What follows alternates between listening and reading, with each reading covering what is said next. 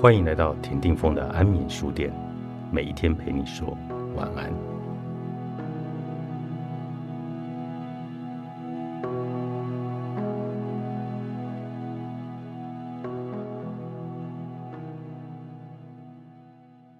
前阵子有朋友第一次邀我去他家，我很佩服，他家非常的干净，更何况那个周末他还要照顾两岁的侄女。我们坐在餐桌旁喝茶聊天，从那个绝佳的位置，我的视线穿透了烤箱正面的玻璃片。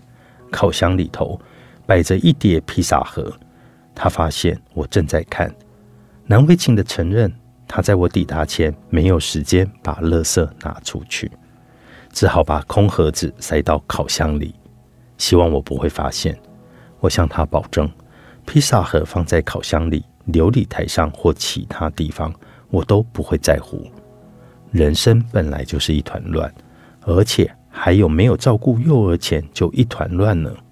之后没想到那些披萨盒，还有我发现披萨盒后朋友害羞的红脸，我就会思考：我们是在怎么处理这一团乱的人生呢？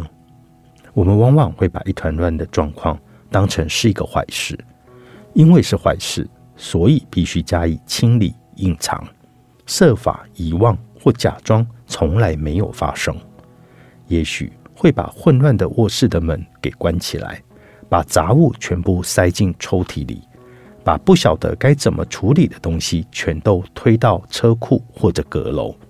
而当我们邀请他人来做客时，会把客人带到最整洁的空间里，确保客人远离这个杂物藏起来的地方。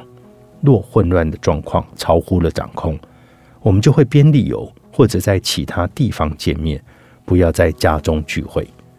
这种策略适用于实体的混乱，但对于情绪或关系方面的混乱，并不是一个很好的策略。无论我们以为自己有多善于隐藏混乱，多善于假装混乱未曾发生，情绪或感情上的混乱，往往还是会紧跟不放。直到我们解决为止。暗夜绽放的原则赋予伤痛意义，就是用来处理情绪上的混乱。我和个案会用赋予伤痛意义来描述以下的过程：回头去看自己人生中发生的事情，厘清自己为何以及如何促成混乱的状况，并从中发现自己。而有了这宝贵的知识，就能做出暗夜绽放所需的改变。思考自己人生的混乱状态，其实并不容易。思考自己是怎么促成这混乱的状况，那就更不容易了。想到自己所处的混乱状况，各种情绪油然而生，例如怪罪、自责、自我厌恶、羞愧、罪恶感、愤怒、怨恨以及恐惧。